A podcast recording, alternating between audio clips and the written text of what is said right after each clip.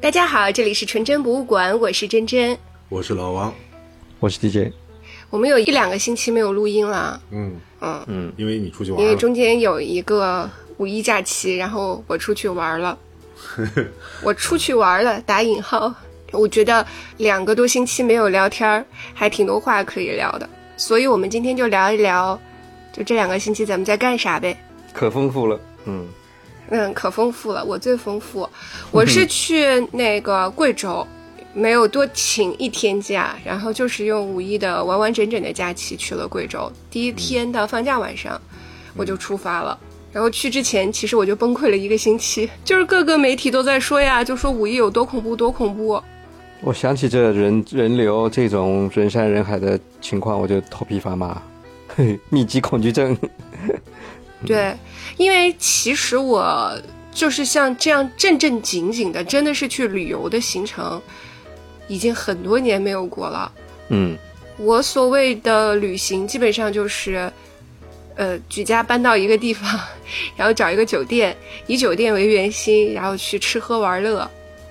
但这一次像这样子赶行程的旅行，就很多年很多年没有过了，所以去之前我特别恐惧，嗯，就很忐忑吧，焦虑了一个星期，而且。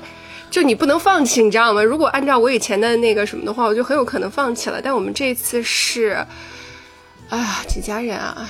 七家人，然后十七个人，哦哟，就自己成立了一个这样的就所谓的精品小团嘛，然后按照自己的行程和时间制定了整个的行程。嗯，浩浩荡荡这么一群人，你知道我我就是不能够后退，没有后路可言。嗯，然后就开始了这么一趟行程。哎，你是真敢哎！像你这种共情能力如此之强的人，竟然敢跟着一大帮子人出去，你还不还不得活活累死？看着所有人的行程，你得照顾所有人。你有没有就是那种不由自主的要照顾所有人，看所有人的这个情绪的高低，你要负责调动？你有没有？以前有，我们这不是第一次这样子，就是因为我们是初中的那个四个女孩嘛，就是在疫情之前，我们就会这样子四家人，然后有的带父母，有的不带父母，反正就根据情况看。但我们四个人都在，嗯、这样出去玩了好几趟了。对，以前都还好，因为我们也不会有说，比如说，呃，你有了行程，有任何一个人有意见，谁都没有意见，就怎么都行。就以前我会有这样一个心态，我这次其实我整个的就我什么都没管，反正你们让我干啥我就干啥，呃，让我拍照我就拍照，就让我走路我就走路，我大概处于这么个状态，呃，所以就比较麻木吧。嗯，贵州你去的时候，我还在想呢。贵州我就去过贵州市，然后呢，我去过黔东南，别的地方我就没有。它真真正的景点我就没有去过了，什么黄果树啊这些是黄果树吧？我反正我就没去过了。我是没有去黄果树瀑布，因为它是太近了。我的第一选择是天眼，啊，这是这个是我很坚持的一个行程，就是这是我这个是真的是我个人坚持的一个行程，我就特别特别想看那首那口大锅，和你老家人联系了？非常非常好奇。对我用意念联系了一下，嗯，不许带不许带任何通讯设备进去，嗯，就防止你们对对给老家对对对发信息。还真的是不许带通信设备进去啊。任何的电子产品都不许带。哦，然后我们导游跟我们要求的还要更高，就说，呃，什么身上有金属的东西，我就把我身上的什么首饰全部都取下来了。嗯，真的就是检查安检的也比较严格，哦对你到时候像什么叶文洁一样给什么外星人发个定位怎么办啊？给地球人招祸。而且天眼真的是一个特别特别特别特别深的山里，就是我们先车子到了那里，然后又倒了好几趟车子，然后开了很远，然后又爬了很高，才能看到天眼。它是真的是在一个很深的深山里面，利用那个就天然的那个，就是那个喀斯特地貌，嗯然后在上面建立出来的。嗯，怎么说呢？就是说，如果你对这个东西没有特别的向往的话，反正就是看到一口大锅。但是我是特别想看嘛，所以、而且那个那个景点没什么人，就真的没有人，人很少，所以我还挺高兴的。这是我的第一天，然后第二天呢，我是去的也是卡斯特地貌著称的那个大小七孔，就是像很像九寨沟，特别特别像九寨沟。嗯，人特别特别多，呃，但是呢，因为它是就是又有山又有水又有瀑布，然后又可以徒步，我个人是挺喜欢就走走路啊，看看风景啊。什么看溶洞啊，这个都是我我自己比较喜欢的行程，就我还挺愿意走路的，虽然很累很累很累。那天我们成年人走了两万多步，小朋友走了四万多步。哇塞！然后最后我们就是去了所谓的这个叫什么苗呃西江千户苗寨嘛，一个很商业的地方。去的第一天，我整个人是处于一个崩溃的状态，因为太吵了。而且呢，因为我们就四个人一直有个习惯，就到哪里一定要拍一张那个照片嘛，就是合影。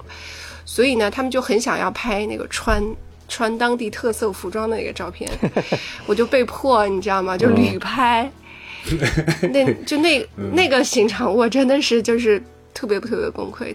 到最后一天，我挺高兴的，因为最后一天呢，我们找到了一个正对着那个苗寨的一个很安静的地方啊，我有一个烧烤了。摊儿。没有人，然后左手边是呃太阳，右手边是月亮，正前方是苗寨，然后那个摊子在一块高地上面，只有我们嘛，嗯，然后我就把小音响打开了，放着音乐，喝着啤酒，吃着烧烤。那半个下午我缓过来了，然后他们就在那说说，你看这个景色。以及你想要的旅游，我们压根儿就不需要来这么远，就直接都回老家找找一个山沟就可以接，就就一模一样的那个风景。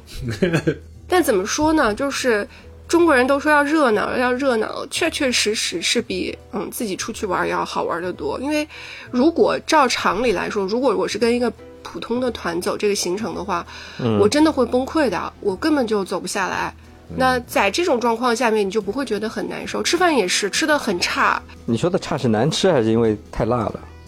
你就是在旅行团能吃饭的地方吃饭，然后再一个是他们的景点开发真的做的不太好，所有的景点都吃的东西是一样的，又油又辣。我是能吃辣的，但是就是天天这样吃，我也会觉得就挺燥的嘛。哎，但是呢。就吃的那么差，呃，我们在一起，比如说他来一群人，然后搞一个高山流水，大家在一块儿，就真的还是挺热闹的，是会开心的。你说这种技术术语，我估计像 DJ 就听不懂，啥叫高山流水？高山流水嘛，就是给你那个一直灌酒嘛，那个碗接着碗这样就往下灌那个，对吧？哎，对的，你看，虽然没有参与，这领会能力可以的。哎，我说一个，这个可能。呃，如果有贵州的这个这个这个人听到的话，可能会不高兴啊。但是说实话，我在贵州我也吃过，而且我是当地人带我去的，不管是他们比较本土的那种呃苍蝇馆子，还是说比较好一点的，我说句实话，贵州的吃的都不咋地，真的不好吃。你说的不好吃是因为？太咸或者太辣，还是因为太不精致，还是怎么样一种不好吃法？就精致就不要提了，精致就不要提了。就是说，它所有的菜都是一个味道。在我看来啊，就是所有的菜都是这个味道，就是辣嘛。嗯，一个是贵州，一个是江西，这两个地方的菜呢，都是给我的印象当中，有点像。对，给我的印象当中，在这在这两个地方吃饭都是要用勺子的，就是你用筷子是夹不起来的，因为它所有东西都是剁得碎碎的，然后全是辣椒，然后。啊。这都是这种，都是这种菜，对一个风格的。对，因为这个贵州，你知道是中国第一个把辣椒当食物的地方，就是中国的辣椒的起源实际上是在贵州的，因为贵州是全中国唯一不产盐的地方。啊，对，是的。所以他们很早很早就开始吃辣椒了，这个是有历史传统的。对，真的不好吃。你想，我这么能吃辣的人。然后我吃油也算吃的比较多，还有他们吃腊肉呀什么的，其实这个都是我我能吃的。嗯，我以为到这种地方，这个食物应该至少还能让你高兴一下，或者有一些新的发现。结果食物反而是很差的一个部分。我可能不行了，我跟你讲，我就我可能已经是上海人了。我回来第一天，呃，第一天不就是我们回来了以后，那个隔一天就直接上班了嘛。嗯。我第一天中午，他们说咱们今天中午吃点啥？我说走走走，沙拉去。我就想着就是你肯定要去吃你们家楼顶那个沙拉去了。我必须得吃沙拉，我得缓一下，然后吃完了以后就整个人从上到下我就舒坦。我进门我第一件事情首先是回来以后赶紧搞一杯咖啡，嗯，我都我都没有自己做咖啡，我真的就是楼下买了一杯咖啡，我必须得来一杯咖啡。然后第二件事情就是中午得吃一顿沙拉，然后隔一天我还没吃够，我那天中午吃的 依然是沙拉，就是、就你们公司楼顶那家是吧？对我就觉得你知道吗？就我我肯定是。上海人了，这不行。我去之前我就大概预料到了这个状况。我其实带了那个就是咖啡粉，速溶的，呃，对，是速溶的，但是做的比较好的，就是那个杯装的那种咖啡粉嘛。我带了好好多盒，因为我就估计肯定是不能喝不到的。你这个简直了！你们上海人太矫情了，啊，上海人是 你们上海人太矫情了太小资了。哎，你这个真的是，我中国人到国外去要带方便面，上海人出门要带咖啡。我跟你讲，你真的是，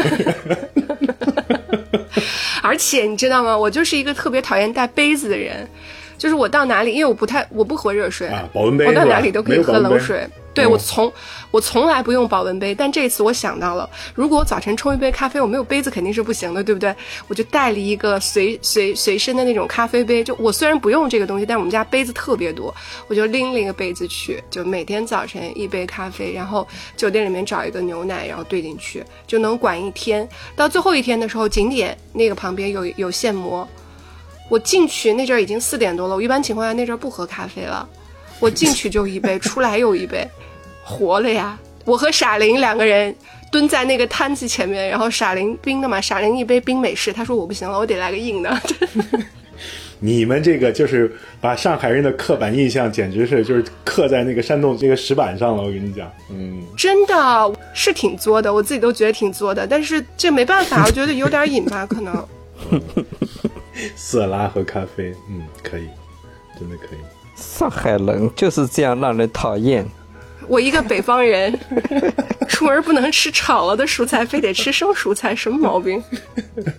嗯，哎，那我说到这儿啊，我突然这个这个打个岔啊，哎，嗯那个 DJ 啊，你在美国生活了二十多年了，你们美国人出来以后有啥这个刻板印象是符合的吗？比如说你到了外面什么刻板印象？啊，比如说你就到哪儿一定要找个汉堡包吃，还真的，嗯，还真的有哎。我过一段时间我就想吃个薯条什么的。看来还真的是。你说我回国，对我回国，你说这种中国菜肯定是吃的，对吧？很很开心的呀，到处哪里好吃都会去尝一尝、弄一弄。但一段时间之后，我就想吃个吃个薯条，吃点这种垃圾食品。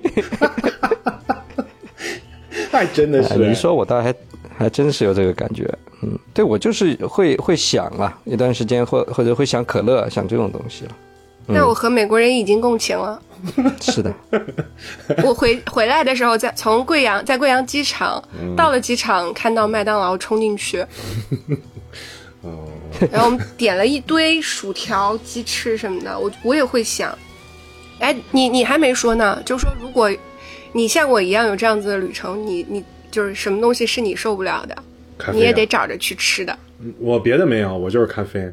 我上次出，我上次在外面的时候，距离我最近的星巴克大概有五十公里吧。然后我就开着车冲到那家星巴克，喝了一杯咖啡，然后买了两盒他的那个速溶咖啡带回来。因为你毕竟天天单程五十公里，这有点太疯狂了。后来我就买两盒咖啡，然后自己早上起来先冲几袋，给它喝了。就是也不是说有瘾，但是不喝就是有点不舒服。嗯，我我大概那就是也瘾。我听着你们说这个，我都觉得有点恐怖。我觉得这是一个很大的阴谋。我靠！嗯 哎，这肯定有瘾，就是不喝的时候，也不能说是抓心挠肺吧，但是就是确实是有点难受。然后喝了那杯下去的时候，天地辽阔，就这种感觉。我们现在是过上了标准的早 C 晚 A 的生活。是，那我觉得我还挺幸运的，我对咖啡一直没有太大兴趣，可能因为小时候喝伤掉了。他是早 T 晚 A。我我我记得我是什么时候开始喝咖啡？小学大概三年级，三年级四年级那个时候，中国最早那时候咖啡进来。嗯，然后我还记得那个时候是，人家送了我父母一瓶那种雀巢的雀巢速溶是吧？速溶一瓶黑的一瓶白的方方的嗯，啊，那种方方的一个瓶子，里面一颗一颗的那个嘛。两一般是两瓶儿，有一瓶是咖啡，有一瓶是咖啡伴侣，是那个白色的那个那个呃，咖啡伴侣，咖啡伴侣对，对对。然后我那时候怎么喝？就是我比如说下课回到家，呃，就也没什么东西吃嘛，就也另外也很大一部分是好奇啦，其实就拿那个牛奶，拿个拿个拿个小铝锅煮煮一瓶牛奶，然后直接用牛奶冲了咖啡，就这样喝。我我估计，我估计那时候喝伤掉了，后来对咖啡就没什么兴趣。老王放假干嘛了呀？我放假，我放假就在家待着哦，我哪儿也没去。我看见对看见外面人山人海的，就哪儿也没去。在家做牛做马，对，哎，不能这么说，在家是这个叫什么爱的创作。嗯 嗯，给人家做给人家做做饭，呃，但是我是呃，虽然哪儿也没去，但是我是三年以来，四年以来了，我第一次去，就那天晚上我去看了演出，就那个吉他的演出。Ralph Turner，啊，Ralph Turner，出来以后，后来我跟那个黄太一起去喝了个小酒，我就发现呢，就是你们这些上海人都跑出去以后啊，那整个南京西路上面就没人，你知道。真的，嗯就是路上就没什么人，酒吧里也是随便进，就是就是我们那天晚上去的时候都已经是九点多快十点了，应该说是酒吧最热闹的时候，那里面就是有空位的，我们坐下来，然后呃那一路上就感觉是很舒服的，在南京西路逛了逛，然后嗯喝了喝喝了个酒，聊了个天儿，啊，然后老王是看了演出，念，然后还有最近就是看了，大家我们三个人都一起看了那个《漫长的季节》，嗯这个最近因为特别特别火，我是在那个豆瓣上刷到的，然后我就看了，嗯，还可以，还可以。还不错了啊。坏人是真的坏，对吧？国剧一个很大的问题是坏人都不够坏，好我觉得。九点五分过高了。九点五分是吧？嗯哎，九点五分肯定过高了。我因为我现在还没有看到最后结尾嘛，就不是说最后三集是最精彩的，我还没有看到嘛。但是以目前看到的情况来说的话，就咱们自己不是说的嘛，觉得编剧特好，编剧确实很好，他几条线真的融合的毫无痕迹。对的，他的几条叙事线的切换让你觉得很顺畅，而且嗯，能够在脑子里把整个故事给拼起来，这是挺不容易的。对他几条故事线的切换，我觉得流畅的有点儿不太像国产剧，嗯，是吧？中间没有个什么闪回啊，或者是怎么样，特别的流畅，确实做的挺好的。嗯，但是我觉得啊，今天上午我们自己不是也在聊吗？我仔细想了想，我觉得确实是推广的被明显的力量，就是所推广的这个意味也是很强的。因为就我目前看到的情况是，嗯，演员的演技啊什么的，你肯定不能说不好，那是好的，没有问题，故事也是好看的。但是因为看了《平原上的摩西》以后，这个玩意儿就，而且又是都是在讲东北的故事，哎，不是都不是也不是说都是在讲东北的故事，至少原著是都在讲东北的故事吧。所以，嗯，难免会要有一些对比，在这个对比过程当中，嗯，我是觉得好是好，但是没有那么的好。我我现在看了一眼，《狂飙》才八点五分哦，这个剧直接上九点五分啊！今年国产剧第一名，我看它跑不掉了。那如果说这么高的话，我觉得那它一定就是刚才那个就我们说的，真真说的，就是说这个东西肯定背后是有人操作的，因为你想一下，你之前的这个迷雾剧场是爱奇艺的嘛，它被炒成这个样子，然后你其实你想一下，这个片子是是腾讯的呀，那我就觉得这背后一定是有这个呃市场运作的推广的这个力量的，对，这一定是有。嗯对，因为我你你说完这个事情了以后，我仔细想了一下，你说像《平原上摩西》就这种剧，已经好到这个程度了，但是你看它讨论度多少低？对，就没有什么人去推动着去讨论它，只有像我们这样子真的喜欢的人去自来水。不不一样，我觉得平原上的摩西不会不会是一个呃很受大众欢迎的剧，它不在大众的审美情趣里面，它的整个节奏太慢了。我不是说这个慢不好啊，就是这就是它的风格。那喜欢它的人就是 OK，因为这个剧情慢下来了，所以有机会去欣赏它的细节，感叹它的各种巧思。呃，但是大部分的人是呃不不太把这个呃慢节奏或者精细的这个部分当成是一个加分项的。所以我觉得《平原上的摩西》分数不高，就是在这个地方。很多人看完可能觉得这个剧应该缩掉一半，嗯，就觉得要缩水，故事讲得太慢，这是他们的很多人的反应是这样的了，就不是一个那种爽剧吧，对吧？漫长的季节呢，就好在它的它的突出的优点就是在这个节奏，呃，还是比较快的，整个故事的推进是比较快的，然后悬疑一直都保持的比较好。我反正觉得，就是说，不管怎么说啊，就是他现在舍得就只拍十二集，这本身这就已经是巨大的进步了，真的，这已经是巨大的进步了。搁往常这样的剧本不给你搞到八十集，你休想，嗯，这是不可能的。我觉得现在至少来说，就是这些网剧呢，他们现在已经开始意识到，就是这种真正的做精品化，拍拍一个核心的一个好东西，我觉得这点是树立起来了。但是我对这个片子的。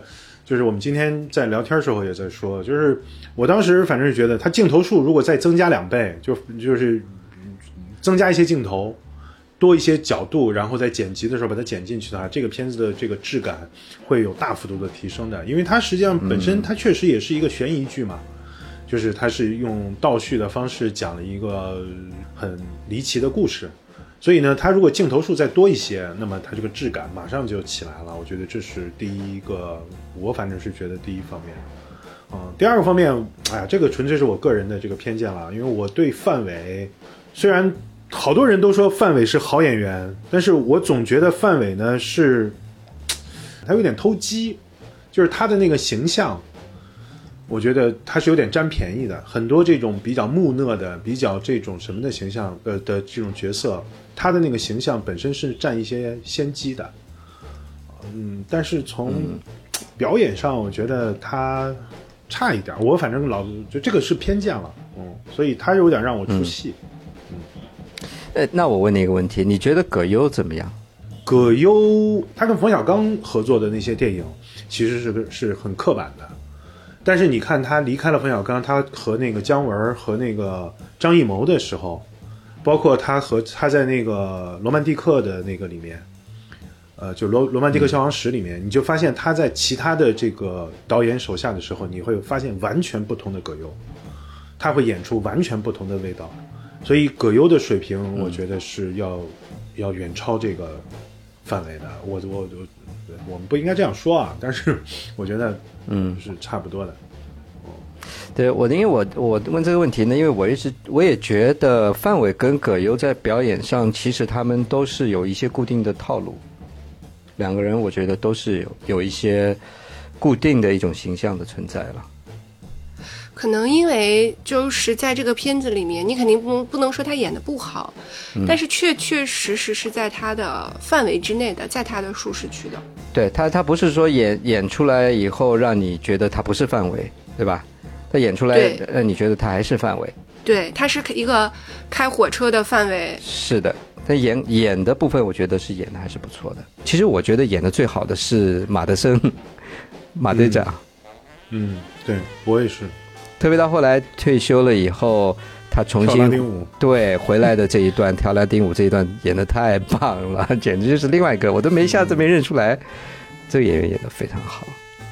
相对呢，我觉得秦昊就可能是因为跟平原的那个董宝石一直有一个有一个潜意识里的比较，我觉得还是差了一些。对，因为他们两个人在这个剧中的形象是有点类似，这个角色有点接近接近的。对对对，但但董宝石的这个演技比他高出一个境界，我觉得。对，如果没有前面看过那个摩西的话，你会觉得，嗯呃，秦昊演的也还可以嘛。哎，但是摩西，你你你这个演完了以后，这就没办法了。我不知道，因为那个男演员是叫秦昊，是吧？对，对，我第一次认识他的时候是在那个《妖猫传》里面，他演的那个张雨绮的老公，他演那个小的那个武官嘛。他呃，他在那个里面，我是第一次那在那儿看到的。我觉得那个形象是很符合他的，就是比较消瘦，然后就是那个色迷迷的那个样子，我觉得呃挺好看的。他在这个片子里面对比他的那个形象来说，他肯定算是牺牲形象了嘛。他故意把自己的脸涂黑，然后挺个大肚子。哦，这个我觉得其实对于这种男，目前这种男明星，我觉得他这个肯定算是一一个比较大的牺牲了。但是呢，就是还是觉得就是有点刻意嘛。我反正我觉得，对哎对对对，哎，我也觉得他那个妆造其实就不是都在说他这次牺牲多大吗？但我看了以后，我是觉得他完全没有必要做这么大的牺牲。他那个脸涂黑特别刻意，他其中有一个镜头是他的那个脸，就是他是正对着那个镜头，然后他把那个手举起来了，然后你就会看到他掌心特别白，他的掌心和脸不是一个颜色，他的脸不是黑是黄，嗯，他可能是想演出那种就突出病人的那种焦黄色，嗯，那种感觉。就是我是觉得他这个形象本身对于他这个角色没有太多的加成，所以我们可能会觉得有点儿，就似乎有点没有太大必要。嗯，范伟演的有几个片子，你们看过没有？一个《驴得水我知道，看过看过。嗯，看过，》，范伟呃这个片子还不错，里面呃那个任素汐《驴得水》里面演的也非常好他就任素汐就是那个片子红的，啊、是吧？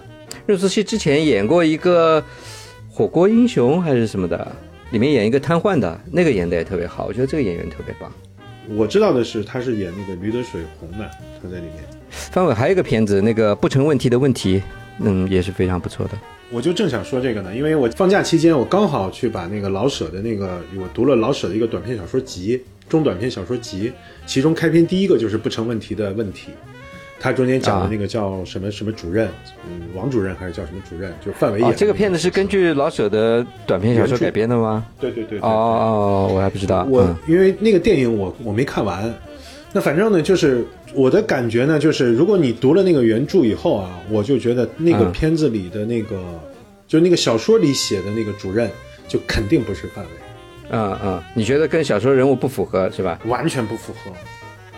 就是因为他那个、他那个电影其实是比较忠实于那个小说的，但是呢，就是范伟在里面演的有点像药匣子，你知道，就是他演的还是像那个《东北爱情三部曲》里面的那个药匣子那个，呃，很很怎么讲呢？他不，他那个都不是油滑了，他那个是有一点带有一种很市井的那个那个那个，对，反正味道不太对。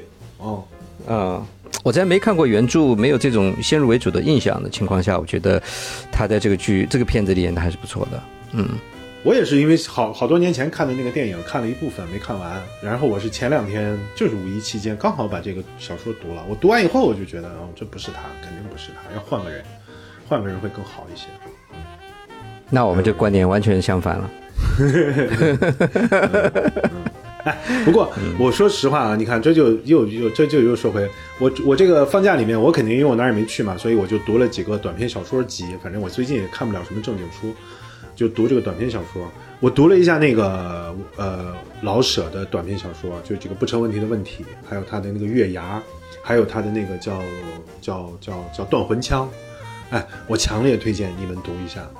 那如果说没有这话说出来要要要要要放二泉映月的，就是要是没有后来，如果像老舍这样的人一直写下去的话，我跟你讲，中国的文学是远超现在的。嗯他写的那个《月牙》，他讲了中间那个姑娘的悲惨的一生，还有他写那个断魂枪，他最后的那个杀五爷还是什么杀老头，扶着自己的枪说不传呐、不传。太棒了，那个小说写的，而且他这都是中短篇小说，你就可以很轻松的读完。因为我最近就是读不了正经书嘛，就读这些，特别特别好，特别特别好，真的。嗯，我最近在读你上以前介绍过一本那个埃希曼在耶路撒冷，哦，对，嗯，阿伦特写的那个，读的挺沉重的。嗯对，那个我读读这种书，我觉得人类真的没什么希望。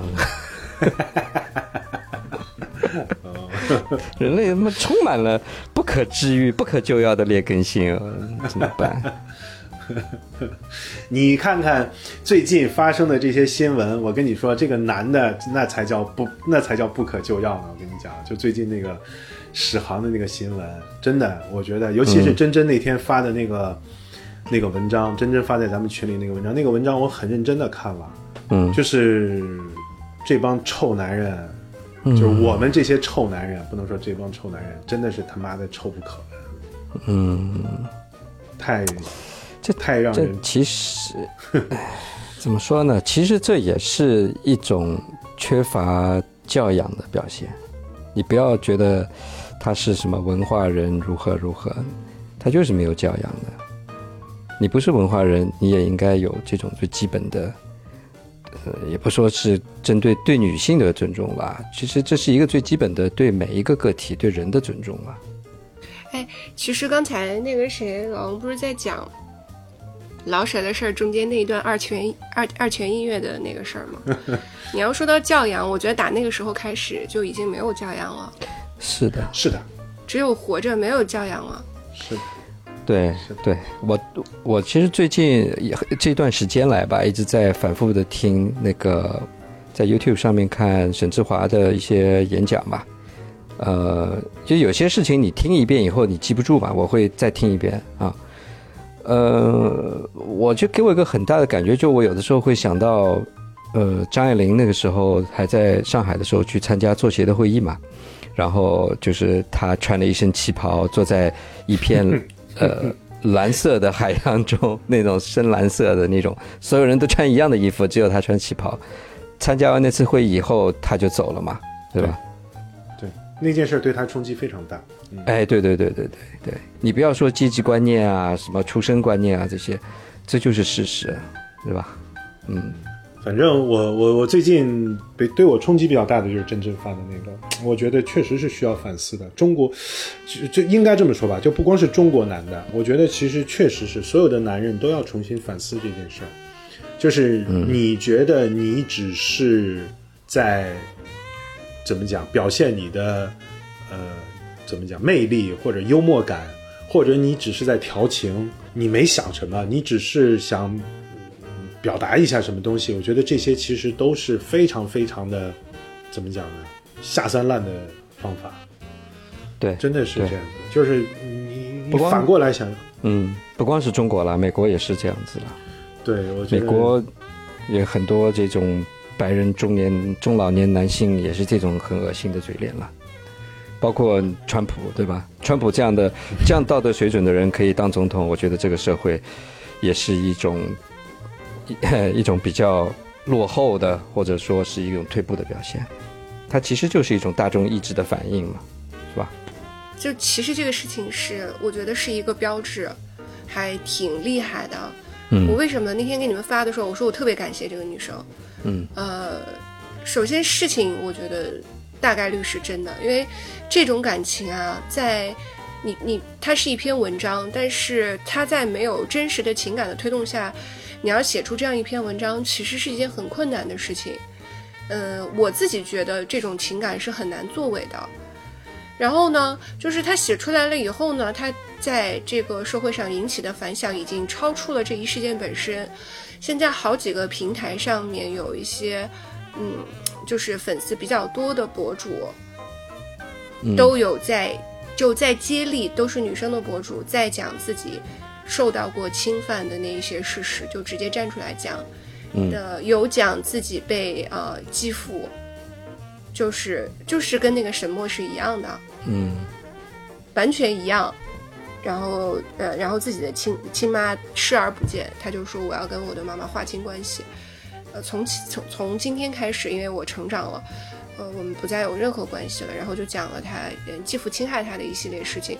后现在就有更多的博主，你可以说是他是蹭热点，但我觉得这个热点应该蹭啊值得蹭，对啊，是需要蹭的。对，也大家都来蹭，才能把社会往前推动嘛，才能把人的思想的观念产生真正的改变嘛，对吧？对他需要让更多的女生知道，嗯，哦，这件事情是不对的。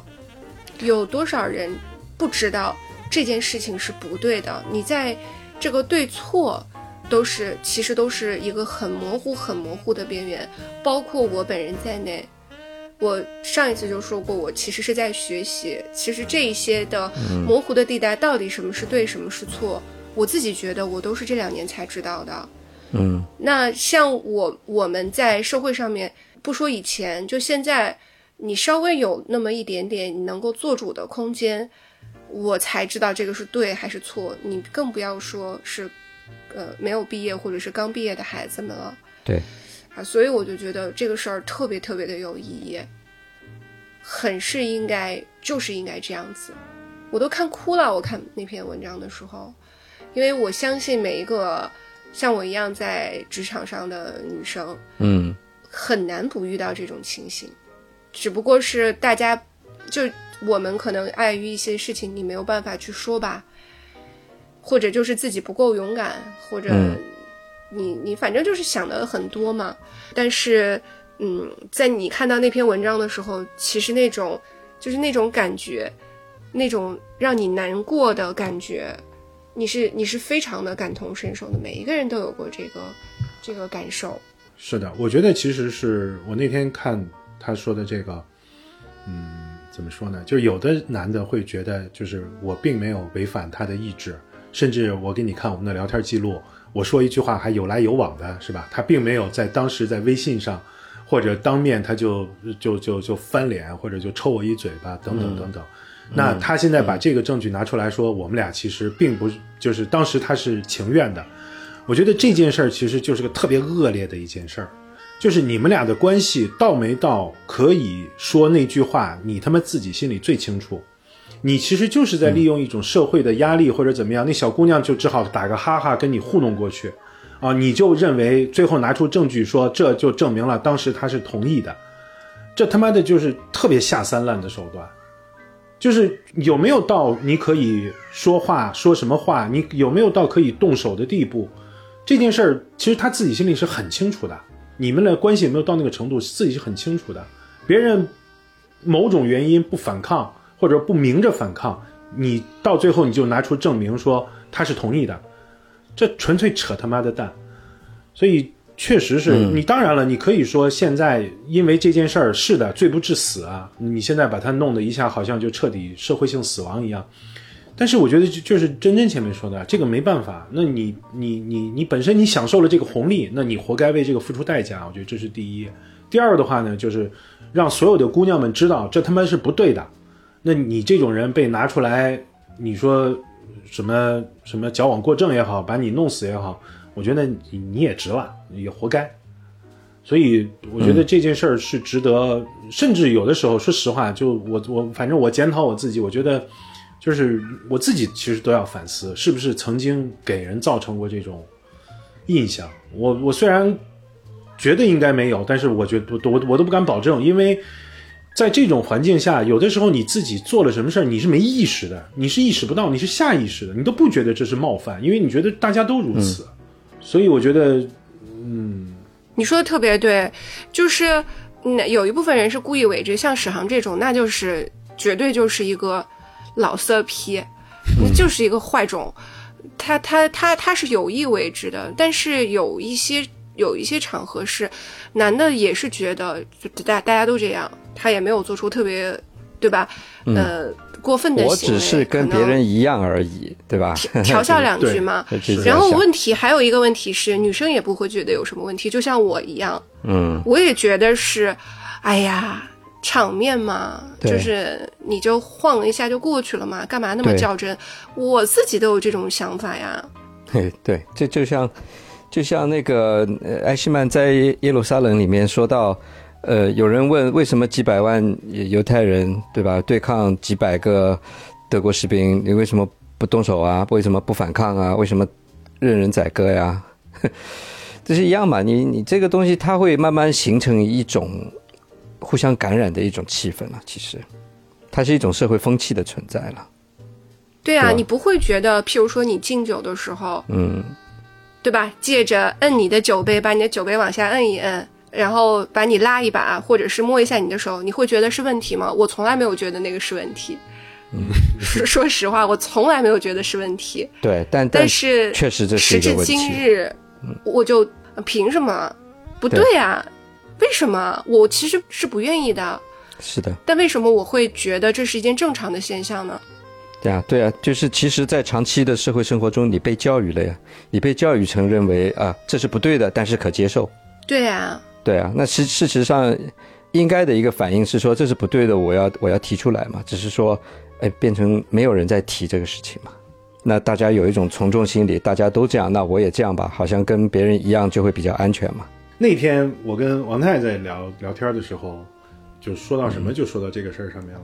后来他就跟我说，他说其实很简单，就是你们这些男的，你跟女孩在饭桌上也好，在哪儿遇到也好，假设说他不是你的下属，他是你的领导，你还会不会说这样的话？你用这种态度去对待他就够了。如果说你不会在你女领导面前说这句话，那么你对待女下属或者说同事说这句话的时候，你他妈就是在欺负人。嗯，否则的话，那你这句话如果真的是安全无害的，是是是是是风情的，那你应该理论上你对任何人都能说得出来。为什么比你高一层的人，你他妈就把尾巴夹紧了？一定要比你低一层的人，你就觉得你就可以说这种话？你他妈不就是在欺负人吗？就是如果说我们这些人，你拿着所有的女孩都当做他是我领导，他是我直接的上司，你还敢不敢喝酒的时候摸一下人家的手？你他妈要还敢，那说明你是坦荡荡的君子。你他妈要是把手收起来了，你他妈就是王八蛋，这没什么好说的。你那说明他是他是坦荡荡的伪君子，不是他是坦荡荡的真小人，应该这样说。对，不管怎么说，你是坦荡的，你就可以说老子就这样，对吧？否则的话，你就这小人别说对你，否则的话你就子，唉，哎呀，是的，是的，其实你看，就是包括那个漫长的季节，嗯，造成一切事情的这个导火索，就是，嗯嗯，沈沈墨的这个被呃继父侵害的这个事情啊。嗯，哎，我要说的是，就是特别是家里有女儿的，你真的是要非常非常非常非常注意这件事情，因为这件事情发生的概率要比你想象的要大得多得多得多。嗯嗯。我真的是要比你想象的大得多。我之前有一次听故事故事 FM 讲那个呃支教的这种老师吧，到呃乡村里面去啊，深山里面这种去支教嘛。那他们这些人都是大学生，刚毕业，怀着那种对社会的憧憬，或者说对帮助别人的这种热情了，对吧？但到了那里以后，那些女老师发现，其实这些未开化的地区是很可怕的。就是他们这些人是完全没办法用现代文明的这种规范去想象的。他会请你到家里来吃饭，然后就直接坐在你旁边开始摸你，他不认为这是一个问题，周围的人也都不觉得是一个问题。我当时听了那个节目，我觉得哦，原来世界有这么一部分是这样子的，跟我们的想象太不一样了。它是完全没有现代文明的规训的。相对来说，我觉得这个确实就是一种未开未开化的一种表现，就是落后，不光经济上的落后，思想上、道德上，人的这个对现代社会的这种文明意识的落后，这全方位的。反正嗯，就反正这个说的好像就突然一下说的很沉重似的，但是这件事儿，我觉得其实是，尤其是我看了真真写的，就是真真发的那个，我觉得是对的。所有人，尤其是男人，需要警惕；女孩们需要知道，就是这他妈是不对的，你你是要有意识的，就是，嗯这肯定是他妈的不行，不能这么干。对，所以我觉得，我觉得故事 FM 这个节目不错。他很有些人可能听他的一些故事觉得是猎奇啊或什么哈，但我觉得他们做了一件很伟大的事情，就是他把一些中国人传统都禁忌的去谈的一些话题，把它摊开来讲，把这些阴暗的这些故事都讲出来。在在某些人的耳朵里听来这是猎奇，嗯、但是我觉得对对，其实对这个思想的进化跟大家对世界的一个认知是有很大帮助的。很多人可能了解了这些事情以后，他会有一个防范的意识。哎，但是说实话，就像故事 FM 这种，我以前听过几期，我是在那个微信上的时候听过几期，我听到后来啊，我发现我听不下去，就是我听的心疼，就听得我、听得我不忍心听，你知道，就是是的，太太惨了，人世间的这些破事儿太他妈让人难受了。我现在觉得年龄他妈越大，越是受不了这种东西。对，真的，就是觉得我人太惨了。对。我看我不是看《漫长季节》刚开了个头嘛，我觉得隐隐的觉得这个故事后面可能会挺惨的。我不是在群里问嘛，后面会不会很惨啊？如果很惨，我就不想看了。就好人被被疯狂的欺负这种，我就特别看不了这种东西。所以我说，你像真真前面说说这个《漫长的季节》里面，他的这个继父对他的这个侵害。其实，嗯，就是我为什么觉得这个片子好也好在这里，就是这个，哎呀，我不知道这有没有剧透真真啊？哎，没事我差我猜的差不多了。啊，就是跟他一起在那个舞厅里的那个女孩对他的伤害，其实那个也是让我觉得特别特别难受的。就是那个女孩其实代表了纯粹的人性的恶，你知道吗？她就是恶意。那个东西其实是特别让人觉得。为什么我觉得这个片子好就好在这儿，就是他不给那个姑娘找什么理由，那姑娘就是他妈的纯粹的就是坏，她就是不想看到别人好。对，所以她被干掉的时候，我特别高兴。所以你看的时候，你就觉得就是是你有你有一种复仇的这个怎么讲快感，但是你也看到了，就是人实在是太不堪了，就是太坏了。我就觉得，就看得我有点不舒服，你知道。看得我不太舒服。今天我在逛豆瓣，呃，看这个片子的评论啊，它里面有一条有一条评论是讨论数非常多的，就你就明显看到它的讨论数是一百以上的，别的就可能十几啊这种。这个讨论的讲的是什么呢？就是说有人说了一句，就说他觉得沈墨干这个事情，就杀了这两个人啊，对他来说是不划算的，他不应该这样去做这个事情，他等于。呃，毁了自己的人生啊，whatever，哎，他说没有必要去去去杀了杀这些人。然后，但我的感觉就是，去他妈的，这些人就是该杀。对啊，你这是你这是什么？站在外外人的角度看，你在复盘啊，他不应该，他要你在帮他，你在帮这个受害者算一个账，对吧？你在帮受害者算一账哦，我我要付出什么，我得到什么。不是这样去算的。如果这个受害者是你的话，我问你，你要不要去动这个刀子？我觉得他中间有一个镜头，就是说，哎呀，这个肯定彻底把把真真给剧透了。就是中间有一个镜头，就是那个是那个小姑娘吧，最后说一句说我他们不能这样对我们。就是他们三个人都在那个场景里的时候，那那小姑娘好像该倒霉的是他们。对。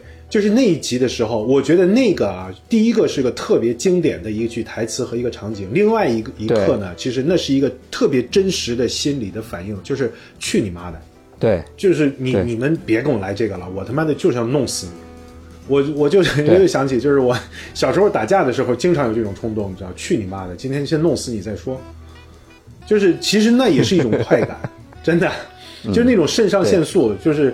冲上来以后，那个血涌到脑子里、脑脑袋里以后，那个其实是种快感。你这个时候你跟我讲道理，说你你你不划算，你这样弄了，你将来会怎么样？对你妈的！我先弄死你再说。就是，对，这账怎么算？你说，你说他，他作为一个社会弱势弱势的一个一个群体，或者说一个被别人一直一路以来都是被别人欺负的这么一个角色，对吧？包括继父，包括那个港商。包括他弟弟都被后来也被打成那样，那个他有什么选择？他没什么选择啊！对他来说，他只有报复这一条路嘛。要不然你说他怎么活？他也活不下去啊！他忍不了啊！这个事情没必要活着了，对吧？他要么自我毁灭，要么毁灭别人了。他只有这两条出路。所以你在你站在一个所谓的外人的角那个位置上面去所谓冷静的帮他算一个账，这就是 bullshit，根本就是一个 bullshit。要说我们三个人能聊呢，就是我我现在是觉得，当你面对另一个人的这种巨大的痛苦的时候，然后你特别是一些那种轻飘飘的安慰的话，你要走过去啊，你要放下呀，你要放过你自己啊，你不要理他呀，这种话都是特别的不负责任的话。你还不如不说。就事情没落在你头上，真是。对，而且你可能会对当事人造成二次的创伤。嗯嗯。就如果比如说像我，我现在如果你要对我说这个话的时候啊，我心里的那个 OS 就是去你妈！对，你知道我面对的是什么吗？你不是我，你不知道我面对是什么。你说这个话是废话，是屁话，对，就一点用都没有用的话，对，对吧？你但是你如果是对嗯一些意志不太坚定的人，你说这个话的时候。就像以前的我的时候，你你说这个话其实是对我创伤是很大的，我会去自责的，我会去反省，我会去愧疚的。为什么我想不开？为什么我不能这样想？对吧？对，对，我会陷入到另外一个死循环，我会觉得我怎么这么没用，然后就不停的责怪自己，然后你就会形成一个 PUA 自己的这么一个糟糕的状态。遇到事儿了以后，你先不去想。就不去想，这他妈不是我的问题，这明明是你们的问题，凭什么我来承受？你永远不会有这个思路的，我的思路永远都是，哎，我还得反思一下，这事儿肯定是我有问题。